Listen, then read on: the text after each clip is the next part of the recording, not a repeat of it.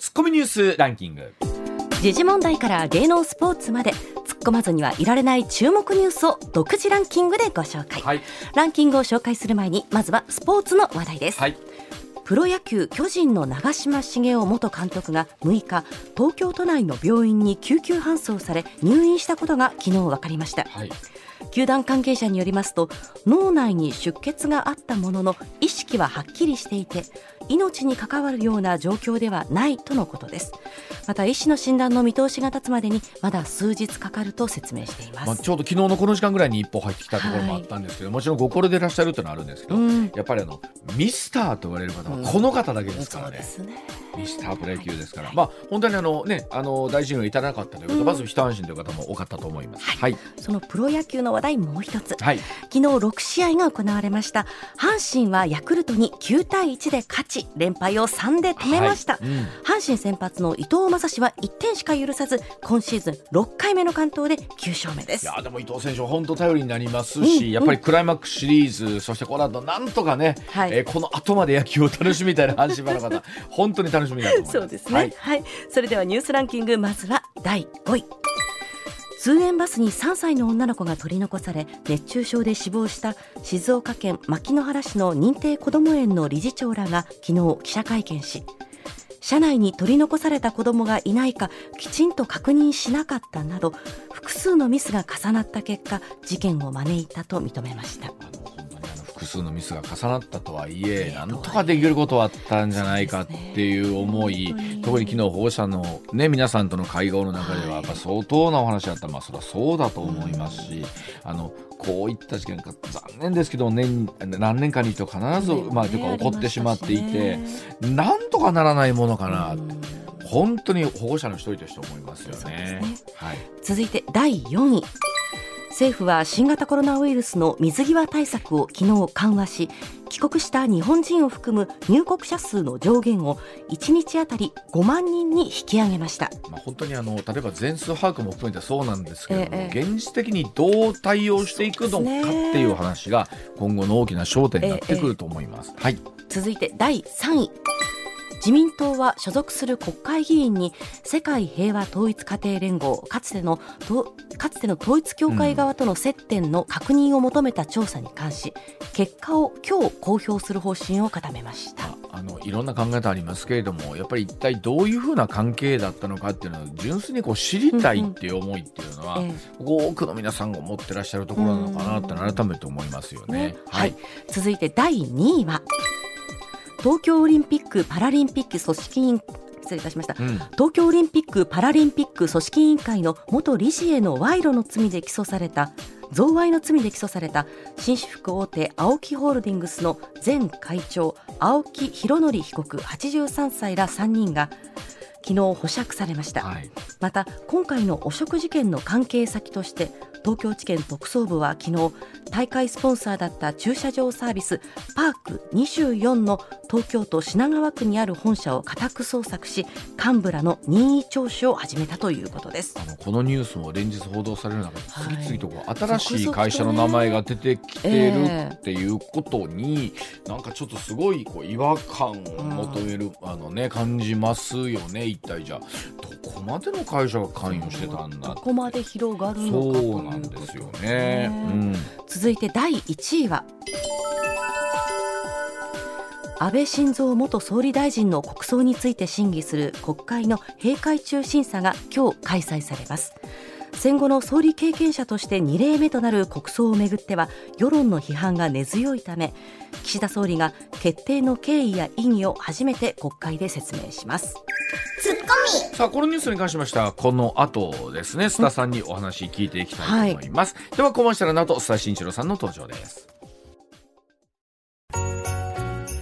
上泉雄一のエーナーではあなたのメッセージをお待ちしています。ニュースについて言いたいことはもちろん暮らしの中で感じたいろんなことぜひ送ってください。メール uwa.mbs1179.com ツイッターでは「ハッシュタグエーナー」をつけてつぶやいてください。さあ時刻6時まもなく24分になります。ここからは須田慎一郎さんでございます。須田さんおはようございます。ははい、おはようございます。い今週もどうぞよろしくお願いいたします、はい、お願いします。まずはこちらからです。岸田総理ニューヨーク証券取引所で講演へ今行うことの意味は？でございます岸田総理今月後半アメリカ・ニューヨークでの国連総会に出席することに合わせましてニューヨーク証券取引所で講演をする方針固めたことが分かりました。アメリカ経済を象徴する、え、象徴する証券取引所で日本への投資を呼びかけまして経済重視の姿勢を内外に示したいということなんですがさあこの講演についての言いといのスタさんにお聞きしたいと思います、え、スタさん。さああのイギリスの金融街シティでですね講演を行った時にに、インベストメント岸田とね、うん、えー、いう話がありましたけれども、今回、えー、ニューヨークでというお話ですけども、須田さん。えー、改めていかがでしょうか？はい、うんはい、まああの今ね、えー、上泉さん言われたようにですね、うん、えー、シティでやったんだけれども、うん、これがあまり評判良くなかったというか全く評判良くなかった。そうなの？えー、あれ評判良くなかったですか？良くなかったんですよ。でそもそもですねインベストイン岸田、うん、岸田に投資しろって一体どういう意味だかさっぱり分かんなかったっていうね。これねあの Buy my Abenomics っていうね、はい、えー、まあ2013年9月にですね、はい、えー、まあ講演した安倍総理がそう講演したんですけれども、これアベノミクスは買いだえこれから私はアベノミクスを進めていくけれどもこれは買いですよということについては、これはすんなりなんか理解できますよね。岸田に投資しろって じゃあどうやったら投資できるのかも分かんないっていうね 状況になりますからね。どこにお金入れたらいいですかって。ちょっとまあ意識はされたんでしょうね、安倍元総理のあのあの、なんていうのかなそれこそ須田さんね岸田さんがもう,、もう就任されて言うたらでもう1年近くなろうとしてるわけじゃないですか。はい、で聞く力というのも言われ続けてるんですけど今度は聞いたら聞いたで、優柔不断だと言われ、喋ったら喋ったで、何を言ってるか分かんないと言われ、あの、もう、もう、いや、昨日、どないしたらええねんですね。何、やっぱり、な、なんですか、こうさせてしまうのは？なんなんでしょうね。だからね、あの、ベースのところはね、基本のところはピシッと決まってないんですよ。あだからあのいろんな人の意見を聞いて、うん、まあ足して2であるのか3であるのかわからないけれども、うん、あのまあ結論を出すためにですねなんかすごくフラフラフラフラしてるように見えるしでしかもですよもう少し言うと、はい、いろんな人の意見を聞くのはいいんだけども、はい、全部追い切れないから最後に言った人の意見を聞いてしまうっていうね。とも言われてるまあこれ言われてるというよりもですねどうも何人もそういうことを言う人が多いから、はい、まあそうなんだろうなと思いますね。首相の動向って新聞に載ってるところ最後にあった人誰かなっていうのを見えたら結構ポイントかもしれません、ね、いやいやそれいい鋭い視点ですね。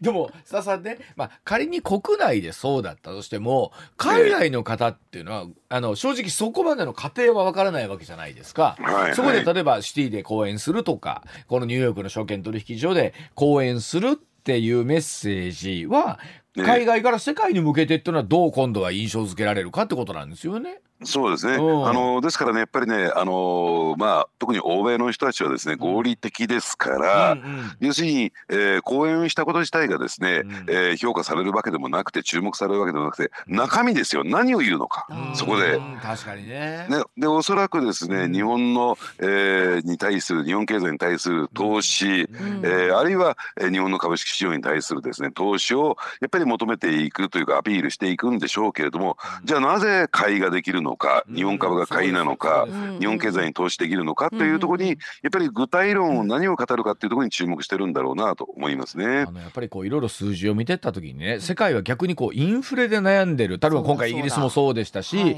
アメリカそうですしあの特にやっぱり先進国で言われるとかそうじゃないですか、日本だけがこの30年間経済成長してないっていうところに関して言うと我々以上に世界のマーケットは日本をそのあたり僕見てるんじゃないかなと思いますけれどもね。ええ、うん、あのですからそういった点で言うとですね、うん、あのこのデフレ下にあっ、うん、えー、まあ言ってみればですね今はちょっと円安でけでですけれども、うん、つい最近まで例えばウクライナショックが発生するまではですね、うん、どちらかというと円高基調だったんですよ。はい、ね、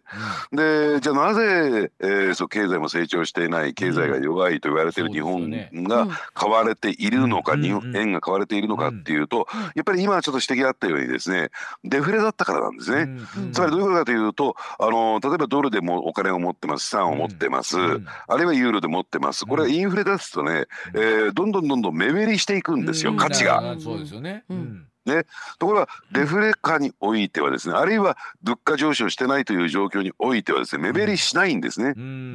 だから、えー、資金の避難先として円があるいは日本が使われていたんですよ。避難先ってことはまたすぐどこかに移動しちゃう可能性がありますよね。そうですね。で加えてちょっとねニューヨーク証券取引所の話をね真面目にさせていただくとすると、えー、今年のですね4月末段階で、えー、自家発行総額これドルですよ。ね24兆6000億円ぐらい6000億ドルぐらいあるんですよ。うんつまり、えー、どのぐらいだかというと日本円直してですね4400兆円あるんですよ。巨大なマーケットなんですね。すね。えー、日本の国家予算がざっくり100兆と考えた時に、えー、その数字見るとやっぱりとんでもない大きさですよね。えー、あのですからあの世界の株式マーケットの自家発行総額を全部足していったうちのですね、大体4割強がですね、ニューヨーク証券取引所が占めているというそういう計算になるんですね。じゃあ彼ら日本はっていうと、東京東京証券取引所はですね、うん、5%相当しかないんですよ。あの実は昨日うちの番組でもやったんですけれども、うん、やっぱり例えば北さんが、えー、えー、まあその投資ということも含めてそうですし貯蓄から投資へっていう話ありましたけど、うん、やっぱり改めてこうそれってベースの日本の金融教育とかも含めてそうですしそういう意識の根本の問題にもなりますよねこれ。そうですね。あのですからやはりですねその一方で、うん、えー、国民の金融資産の5割から6割というのが、うん、預貯金の類に返流してるんですよね。ただ僕はどうなんでしょうね。とは言ってもあのこれ日本国民の、えー、民族性と言ったりのかな国民性と言ったりのかな、やっぱりあの貯金っていう投資っていうのはいねイコール悪みたいなね。なんかギャンブルみたいなそういう意識で。だから、えー、貯金というところに対しては要するにコツコツ貯めていくっていう、どちらかとポジティブなイメージで語られている。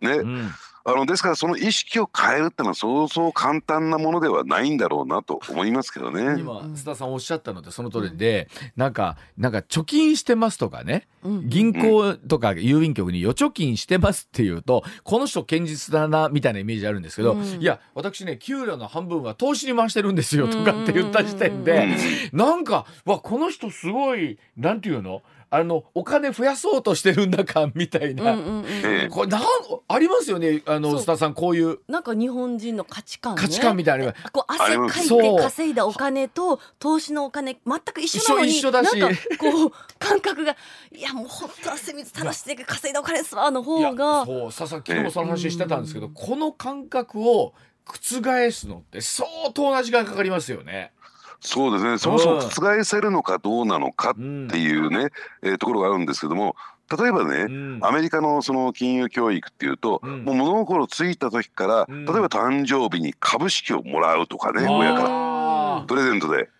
ね、えー、えー、あそうですか。ええ。ーあのですからあのまだ働きに出る前自らの収入を得る前からですね、うん、そういう投資というものを、うん、やっぱり、えー、日常生活の中で学校教育じゃなくて日常生活の中で学んでいくというのがアメリカなんですよね。そこと比べるとやっぱりこの子のためにっていうんでその子の名義で郵便貯金してもらうなんてね、えー、ところとは根本に違いますよ。あのだって僕少なくとも周りで誕生日プレゼントで株モーターって会ったことないですよ。ないないない。いないですし、うん、あのそれ正直スタさんがねじゃあ自分の子供に誕生日プレゼントにこの子に 株式をやろうとかって発想にまずならないような気がするんですよね、一般的には。そうですね。だから、お前何とんでもないことやってんだみたいなね。そうそうそう。えー、ところになってしまう、うん、その意識をちょっと変えていかないとですね、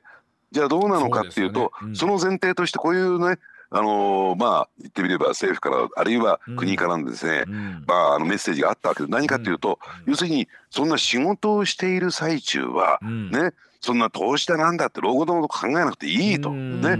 コツコツ働いていればきちんと社会や会社はですね、うんうん、老後の面倒を見るんだから、うん、こういう年金だってあるんだし退職金だってあるんだから、うん、その余計なこと考えずに仕事にねね。没頭しろみたいなね。うん。そういう空気感ムードってあったじゃないですか。あるでも今でも少なからずあると思う。少なからずはかなりあると思います。ね、ところがですね今退職金がもらえなくなりました。減額されています。あるいは年金もですねちょっと不安だなと、うん。えー目減りしているな、うん。あるいはえーもらえるんそもそももらえるんだろうか、うん。みたいなね。うん。でそそこへ持ってきてまあその自分の老後の資金は自分で蓄えなさいなんていうね、うところに今急旋回してきてるわけなんですよ。ね企業もこそうか確定拠出型のね年金とかも導入したりしてますしね。ええあのですからそういった点で言うとですねやはりあのどうでしょうね今国がね、うん。えー国を挙げて iDeCo とか NISA とか。あそう、ですね。そうですね。ね。うん。まあこれはどちらかというとですね、えー節税目的と言ってるんですかね、うん。そのね、えー税制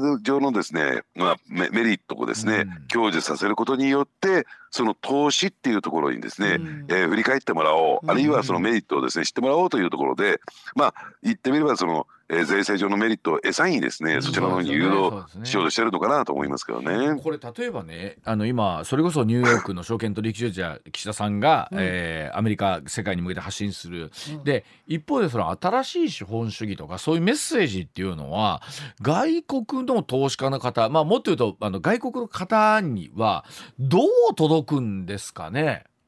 いやどう届くというよりも、うん。我々にすら届いてないじゃないですか。新しい資本主義って何なんだろうっていうのは僕はそれを須田さんに聞きたいです新しい資本主義新しい資本主義は何なんだろうって。ねですからそのあたりがね、えーきちんと語られていないというか私もね岸田さんの考えってのはよくわからないんですよ。はっきり申し上げてね。あの須田さんね、うん。あのまあ本当に歴代総理いろんなスタンスの方っていらっしゃって100%みんながもろ手を挙げてね 今の政権運営は素晴らしいっていう人ってこれは正直申し上げたらなかなか難しいと思うんですけどあの、えあのなんて言うんでしょうかなりリーダーシップを始めぐんぐいとなるとなったで戦王的だと言われ 聞きすぎると聞きすぎるであの人は聞きすぎだと言われ。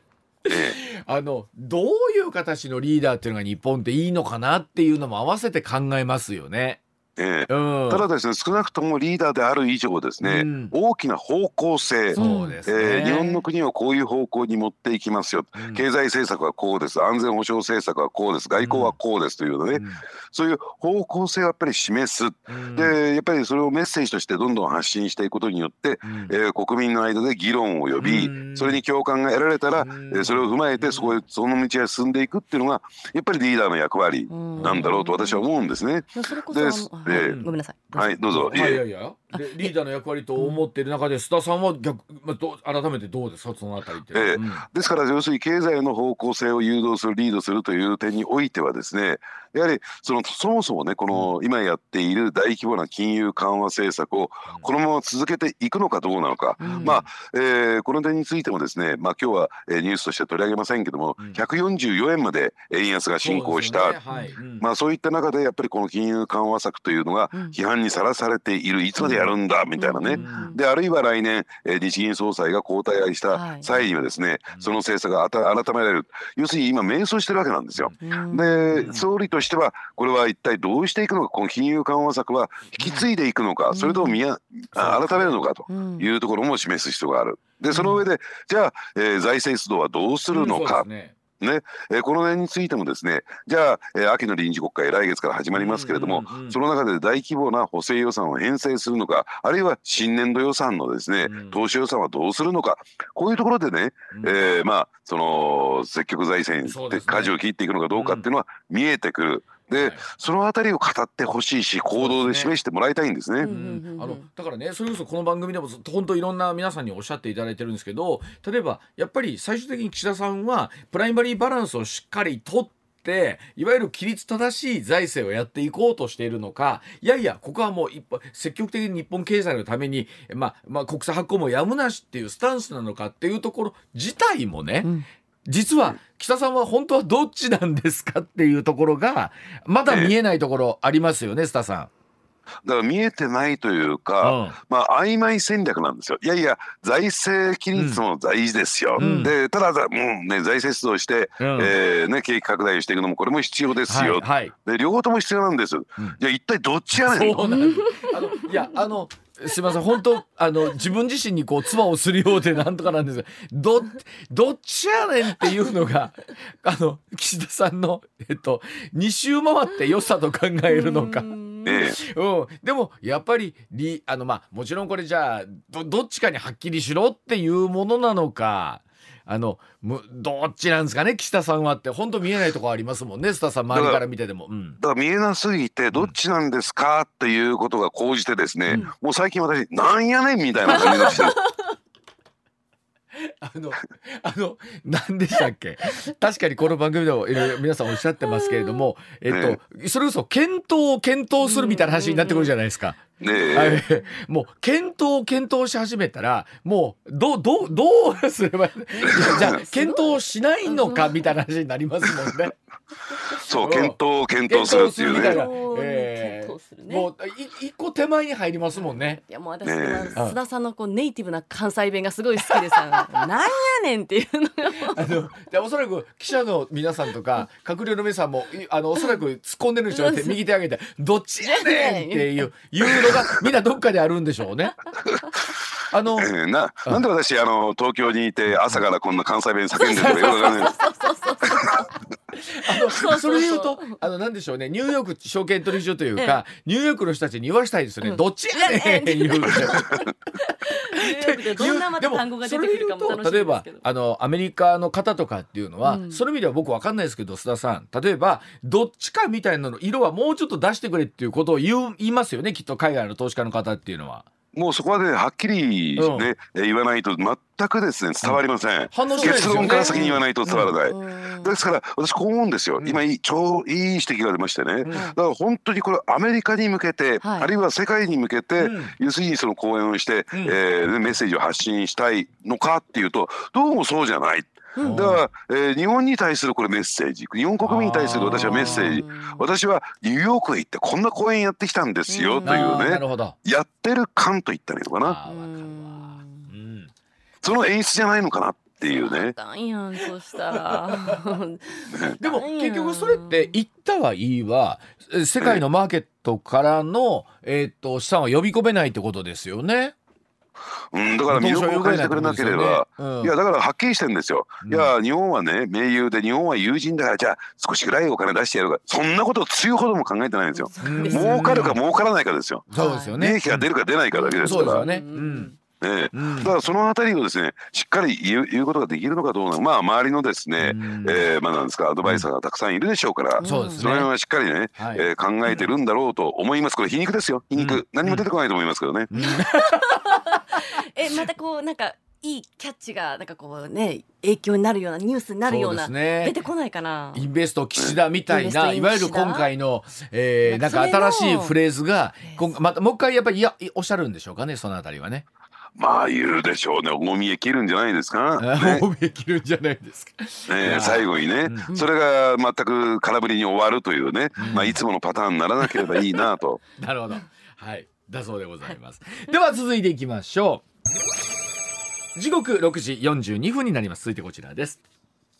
安倍元総理の国葬費用およそ16億円の見込み。さあ、これも須田さんはどうご覧になるでしょうか？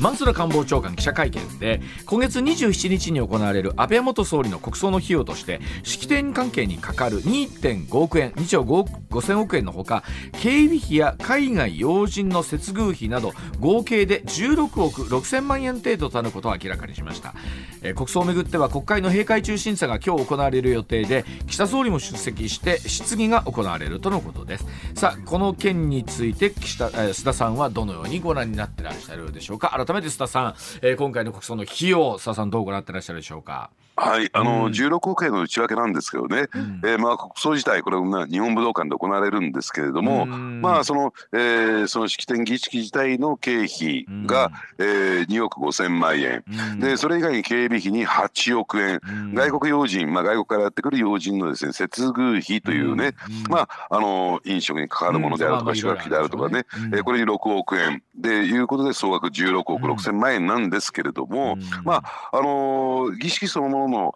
えー経費で2億5千万まあこれは妥当だろうなと思いますけれども、うんうん警備費の8億円ね、果たしてこれで足りるんだろそううか。ですよね。ね、あのこれおそらくですね警視庁だけでは対応できないものですから、うん。えー全国の府県警からですね、うん。まああの応援をですねまああの派遣してもらうことになるんだろうと思いますね。ん。そうするとそのための宿泊費であるとかまあ言ってみれば、えー、飲食といったりですか、そう食事代というのも、うん、えー、提供していかなきゃならない、うん、車両も必要だ、ということになってくるとですね、うん、もっともっと大きな大掛かりなものに私はなってくるのかなと。でそもそもね、こういったものに関してまあ接遇費であるとかあるいは経費ね、武道館の経費については、これはですね予算っていうのをきちっと決めてその範囲内でやることは、私は意味があると思うんですけれども、はいはい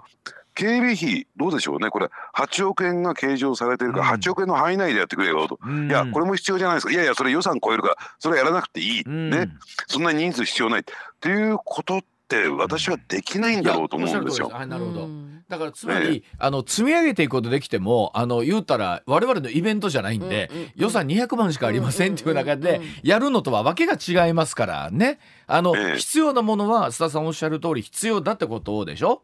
そうですね、うんうん、ですからそういった点で言うともっともっと、えー、金額が膨れ上がっていくしこれをですね投資予算で、えー、明示するというのはナンセンスな話ですよね。これでもあのこの間も話したんですけどねじゃあもうそもそももともと2億5,000万っていうお話があったじゃないですか。で、最初この金額が出た時にあのそのなんだろうざっくりとしたお金でその中にこう警備費がどうだったのかとか設備費がどうだったのかっていうよりも大きく出た金額だったりしたところもあるのでおそらく多くの方がこれが積み上げていかれてそら16億いるでしょうきっと。いるんでしょうしもっといるんでしょうけどなんか「ん?」っていうところをも思ってる方がいらっしゃるんじゃないかなと須田さん思うんですけどね。え。ー、うん、まあ今言われたようにですね、うん、当初まあこれはね根拠のない、えー、マスコミだとか風文だったんだけれども、うん、マスコミ報道であったりとかね、うん、100億かかります200億かかりますっていうね、うん、えー、まあそういう噂が一人歩きして、それを根拠に、まああの政府はですね、まあこんなお金かける必要あるのかっていうことで批判にさらされた、やっぱりそれに対して一定程度の、えー、きちんとしたねものを出さなきゃならなかった、そういう批判に、えー、まあ対応しなきゃならなかったということで16億円って出してきたんですけれども、うん、そうするとその背景にはどうなんでしょうね、うん、えー、一つにはですねそもそもその国葬に関してやるべきかやるべきじゃないのか、賛成反対、そしてもう一つが、えー、安倍元首相がねこの国葬をやるに値するのかどうなのか適切なのかどうなのかこういった問題がはらんでいて別になんか金額が多い少ないではないんじゃないかなと私は思うんですね。あのおそらく岸田総理が最初に会見された時って安倍さんが亡くなって、まあ、かなり早い段階でしたよね国葬儀として執り行いますと。でその時っていうのはまああなんだろうあのそういうことだろうなというのも含めてありましたけどなんかやっぱある程度やっぱり時間経ってきた時に冷静にみんなが振り返った時にほんまにそうなのかみたいな議論っていうのは改めてこう見直されてるのもありますよね今現実としてね須田さん。えー、あのですからそもそも論で言えばね、うん、えー、国葬あるいは国葬の儀というものが法的根拠がない、うん、ただだからといってね、うん、えー、そういった国の儀式に、うん、えー、国が執り行う儀式に関してですね全て、えー、法的根拠があるかというと、はいうんうん、そうではないんですよ。という話でした。そうでした。うん、えー、あのー、ですからその法的根拠がないからといって不適切だということにもならない。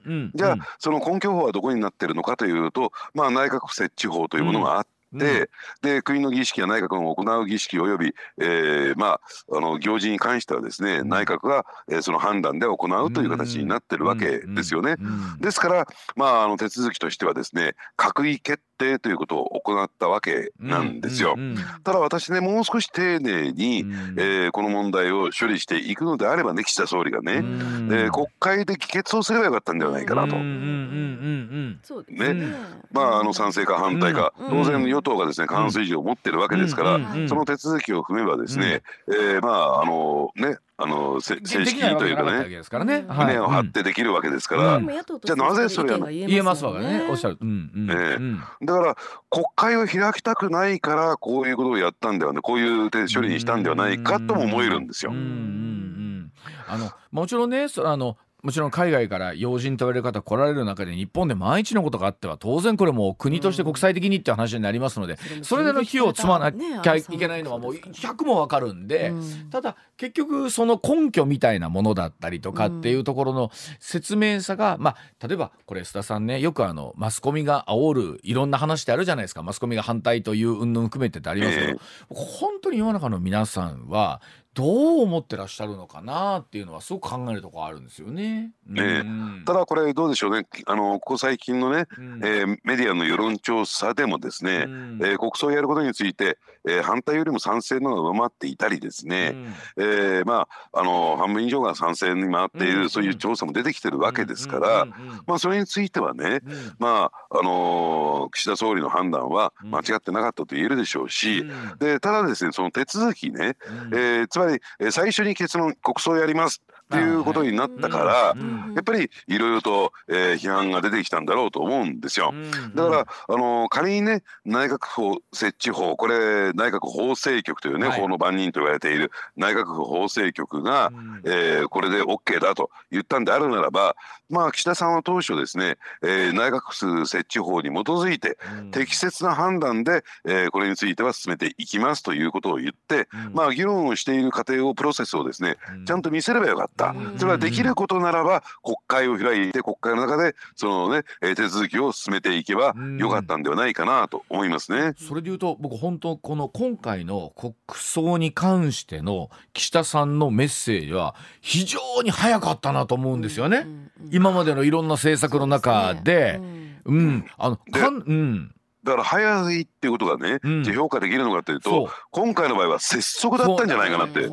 これねだからさ須田さんそこでさほんま難しいなと思うのがあの決断っておっしゃるようにこう拙速なのか慎重なのか早いのか遅いのかこの言葉の取りよう難しいと思いますけどなんか。ほん多分ね僕反対岸田さんやったら須田さんもぶっちゃけた話がほなどっちやねんって思うとこもあるじゃないですか、うん、早かったら早いでなんか言われ、うん、ね 遅かったら遅いで慎重すぎると言われっていうとこもあると思うんですけども。ただ本当物事によりますよね。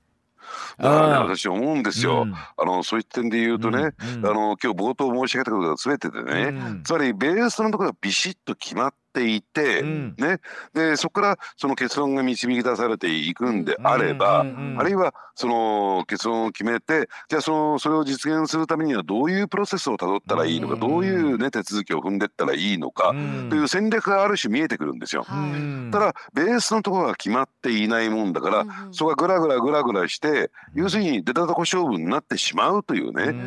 ところになるのかなと。だから今回もですね、果たして本当にじゃあなぜ岸田さんが、えー、国葬を、ね、あの行うってことになったのか、本当にあなたの考えなんですかっていうところも一つ疑問に思うんですね。確かにこの戦略とか思考の過程がこっちも感じられたらなちょっと違ったのかもしれませんね。なるほど。もっと言うとあの岸田さんが言ったんじゃなくて周りのいろんなことをそれこそお聞きになったことによってあの、出てしまったものなのかまあもちろん聞くことって大事だとも思うんですけれども、なんかおっしゃる通りでなんかその辺りがこうおそらくこういろんなものを通じて我々に伝わりにくいがあるんでしょうね。ね、だから私ね、これはね、あのゲスの勘繰りですよ。私のゲスの勘繰りだけれども、岸田さん腹の中で「あれ俺なんで国葬やるなんて言っちゃったんだろうか」って思ってやしないだろうねってあんたと。であのなんかほらなんかいろんなニュースを見てるとそんな言葉が出たや出んやみたいな話もあったりするじゃないですか。そうなんですよ。そうなんですよ。うん心の声がちょっと漏れてる。うん、そう。いやなんでこので失敗しちゃったかなみたいな、うん、じゃあちょっと丁寧に説明しようか。閉会中審査、うん、だからこれ野党から突き上げられて、うん、ね、世論の反発を受けて内閣審査が下がってきたから、慌ててなんか丁寧に説明。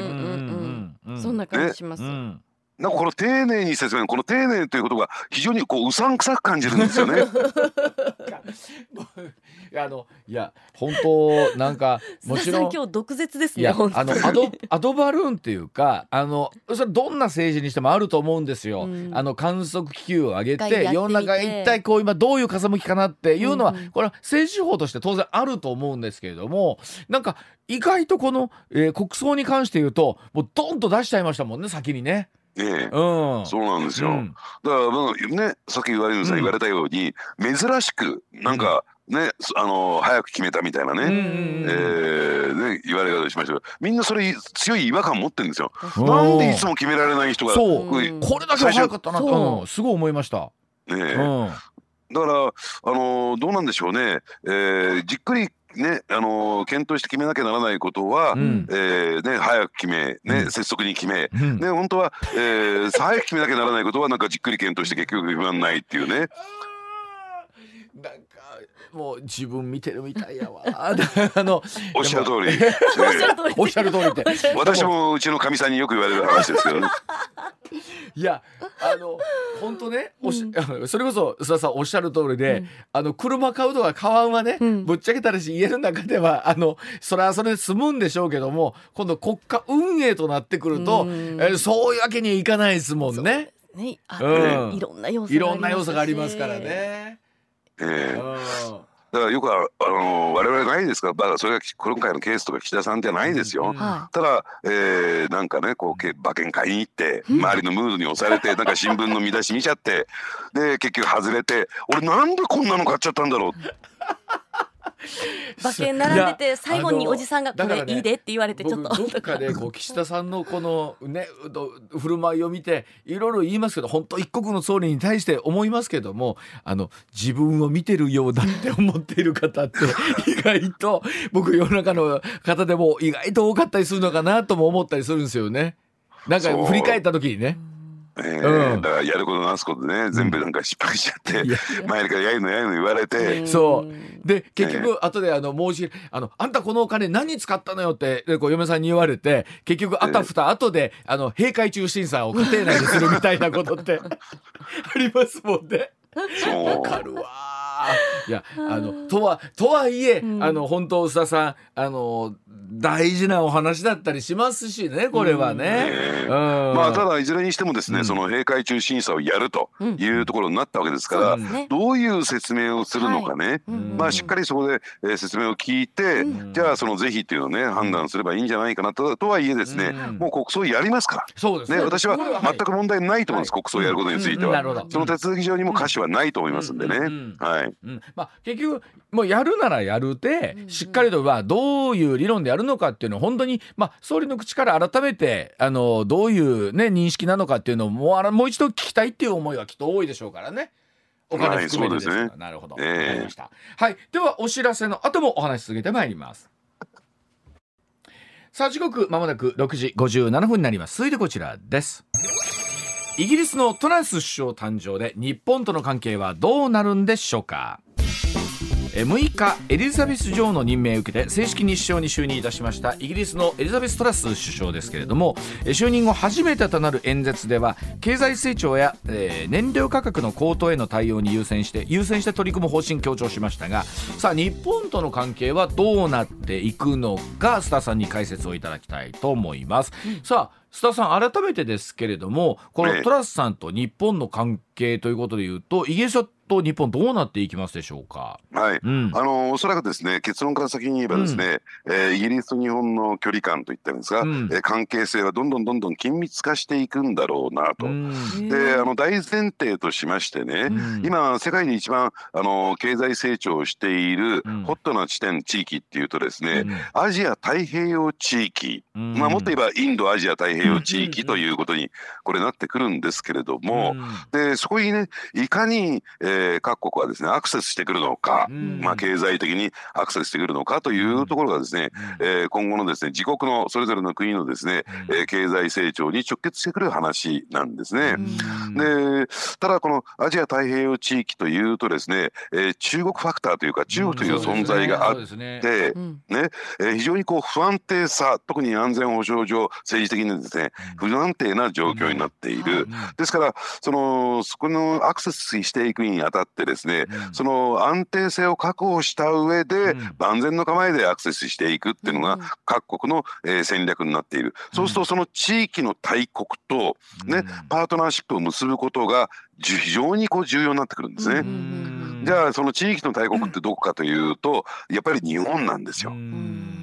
ですからこれはイギリスだけじゃなくて、うん、えー、まあ言ってみればですね、えー、民主主義国家であり、うん、えー、資本主義国家であるそういう国々が、えー、このアジア太平洋地域に進出するにあたってはですねやはり日本というパートナーを求めるというね、うん、えー、まあそういう方向性になってくるのかなと思いますね。あの例えばほらアメリカの大統領が変わるっていうと日本とアメリカの関係はまあもちろん近いところでいうと韓国とか中国とかっていうのは非常にまあ今度は隣接してることなんですけど意外とこのイギリスのね首相が変わるってことに対して、うんうん、特にまあ戦後っていうことで見ると、うん、日本とイギリスが見学になるっていう雰囲気って今までイメージで言うと須田さんそうないですもんね。まあ、ないんですけれども、うん。あの距離が遠かったですから、うん、それほど関係性があまり強く意識されたことがなかったわけなんですよね。ただ、えーまあ、そのイギリスがですねどんどんどんどんそのアジアへ、え向けて進出してこよう。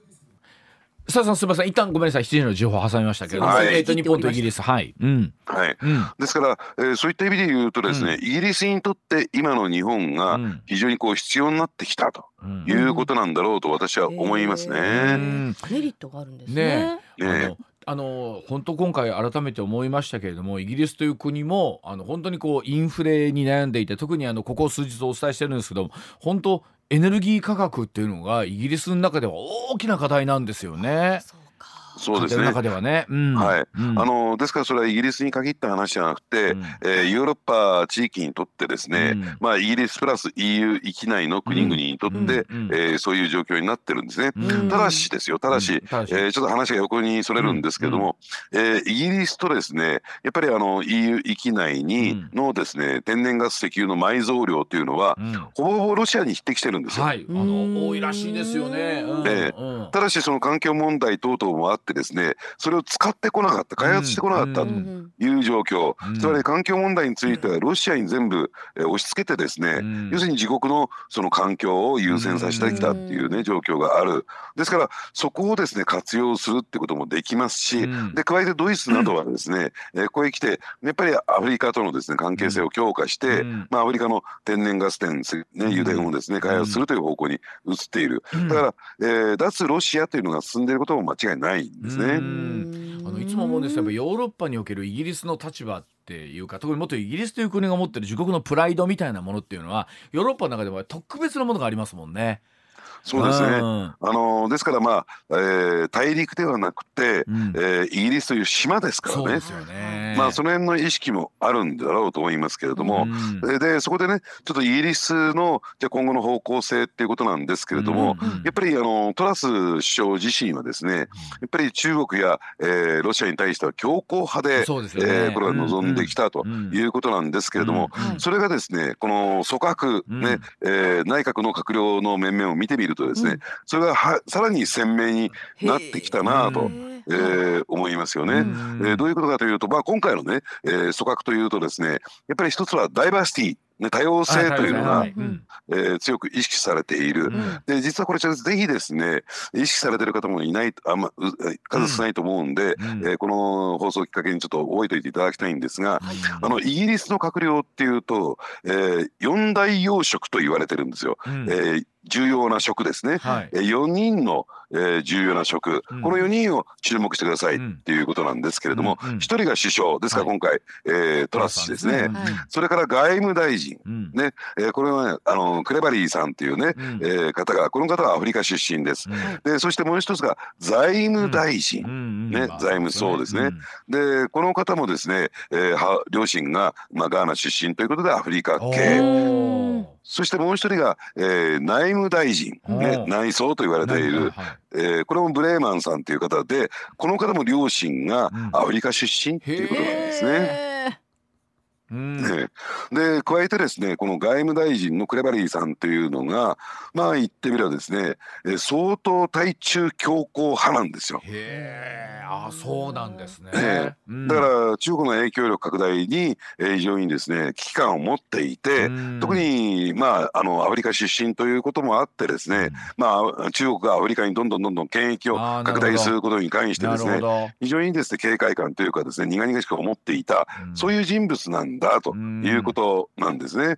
ですからどちらかというとこの、えー、多様性っていうことばかり注目されるんだけどもこの3人ともアフリカ出身であっ、うん、でなおかつですね、えー、中国に対しては強硬派だというふうに、うん、えー、認識してもらうと今後イギリスがどういう方向性で,、えー、で進んでいくのかっていうのが見えてくるのかなと思いますね。まあ、あの10月いよいよもう中国共産党大会も近いという中ですけれども、あの遠く離れた地理的には離れたイギリスからですけれども今そういうメメンバーを見ただけで一つイギリスとしてのメッセージがそこに出てるんじゃないかと。いや僕あのさんあの時間ない中でなんですけれども例えば、あのトラスさんとかにしてもね、あの一貫 EU から離脱することに対してね、えー、反対だ、えー、というところだったから、再々に回っていろんなところも含めてなんですけれどもなんかあの意外とその立場を変えることに対して躊躇してないのかなと結果だけなんですけれども見たりするところがあった時、さっきのあの岸田さんの、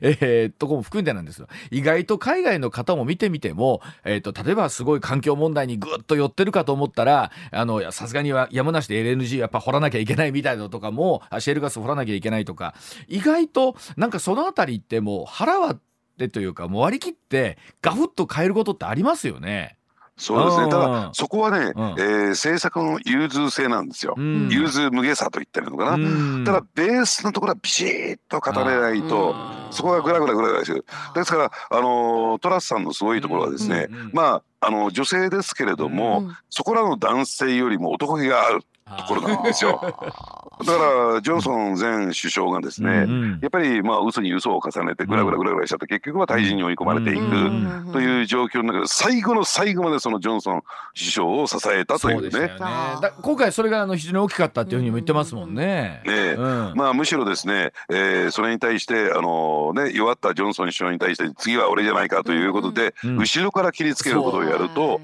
ややはりイギリスという国まあこれイギリスだけじゃないですね。世の中っていうのはですねそういう人に対する目線っていうのは冷たくなってきますよ。そういった点で言うとトラス氏はですね通すとか通すね一本筋がピシッと通っている。そうですね。そこは最後まで変わらなかったってことですもんね。はい。なるいやなんかいろいろこう生きていくというのはどういうことかとか、っていうのを含めてこう考えるところありますけれども。では、えー、須田さんこれと,、えー、と7時40分頃からは、はい、えー、今度はオリンピックのお話含めてまたお話聞いていきたいと思います、はい、またこの後よろしくお願いいたします。はいお願いします。お願いします、はい、おじきの今日の裏ネタですさあこのコーナーはおじきこと須田慎一郎さん取材の線に使いましたとっておきの裏ネタこの時間ご紹介でございます。では早速須田さん今週の裏ネタお願いいたします。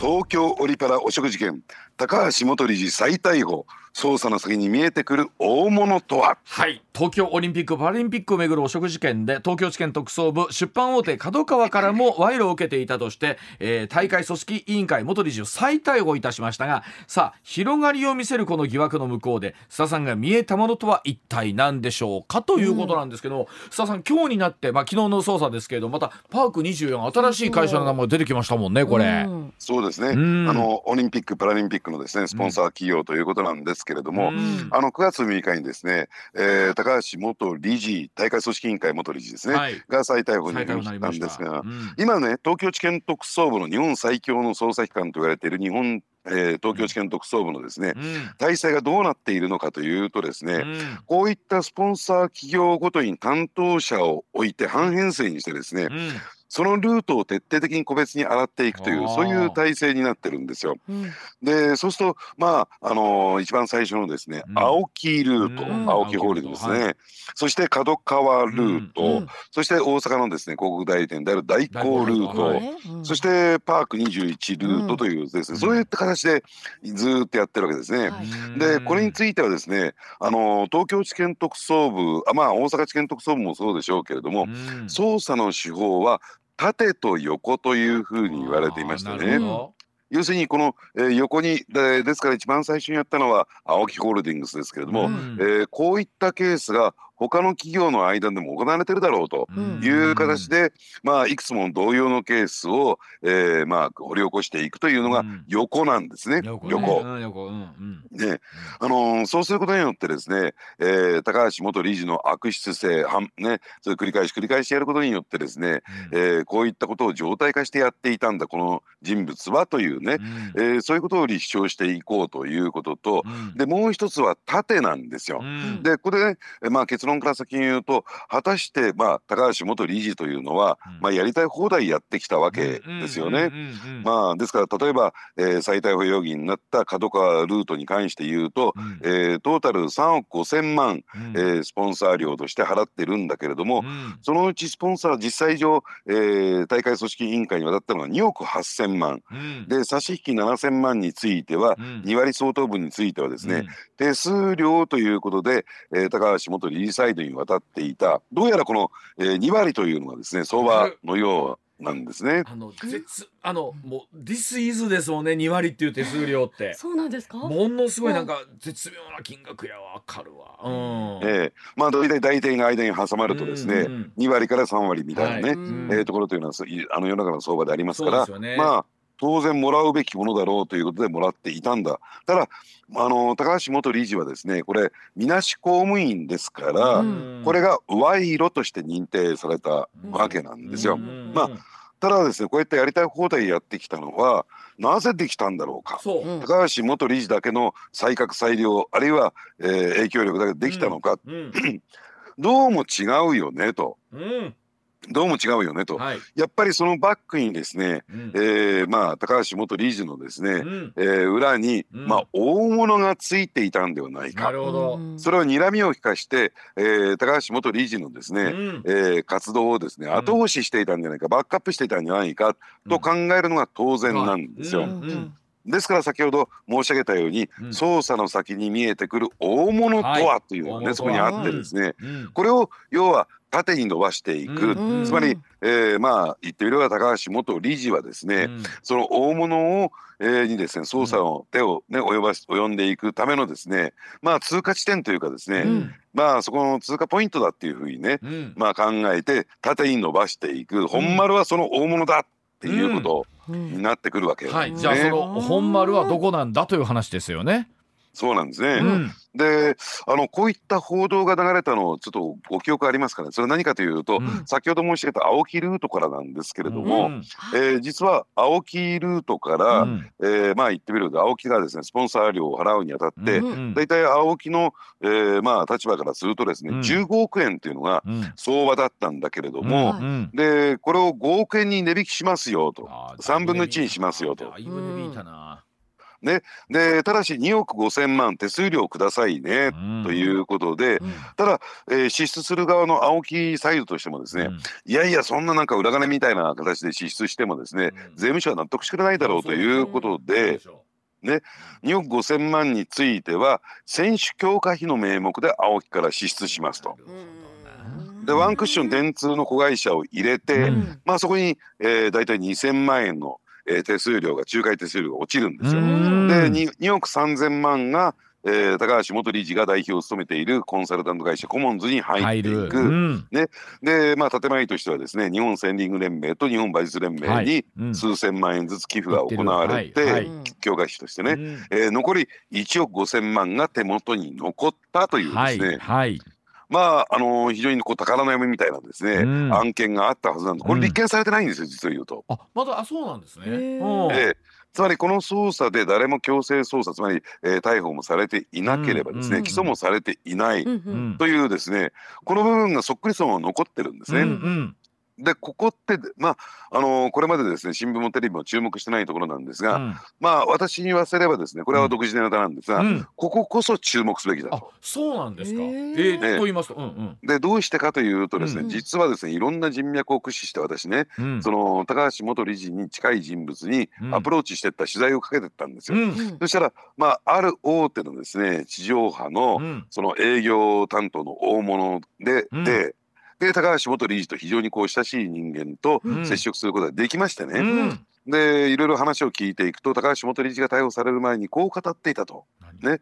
でその1億5,000万は全部自分のポッケに入れたわけではない。うん。ね。うん。でその分からですねまあいろいろと政界工作等を含めて、うん。えー政治家の方に金が流れていると。うん。ただこれについては私は一切喋るつもりはないしはい。その秘密はもう墓場まで持っていくつもりだと。うん。そうすることが自分の身を守ることになるんだとうん。いうふうなことを言ったらしいんですね。うん。でそうするとですねあのところがですねまあ高橋元理事としてはどうでしょうね。大体こう、えー、逮捕されると勾留期間入れて大体23日程度勾留されるわけなんですよ。はい。ね、逮捕日と、うん、そして4八交流、うん、48時間交流と、うん、そして、えー、コーチが10日10日というのがありますからね、そうするといまあ一回りと言ったらいいですか？大体、えー、23日間我慢すれば頑張れば保釈されるんじゃないか。はいはい。現実問題、えー、青木の、えー、元前会長はですね、うん、えー、まあ、保釈金を払って保釈されましたからね、ね。うん、要するにそこさえ頑張ればいいんだと思ったら横に伸ばされてしまって、うん、再逮捕。なるほど、なるほど。ど。んどん攻撃が伸びるわけですよね。ま、えーでおそらくまた再逮捕っていうことにもなりかねない、うんうん、ずっとこのままねいなければならないということを考えてみるとその絶望感、うん、ね。もう和泉さんも私も逮捕されたことないからその絶望感。かんない僕わかんないなんか今ちょっと実感こもってたように感じたのは気のせいです。かでも相当でも精神的にはタフですよね。なるものがいりますよね、えー、うん。だから、えー、再逮捕になると普通の人間でがっくりきちゃって、全面自供勘打ちになる可能性が高いんですよ。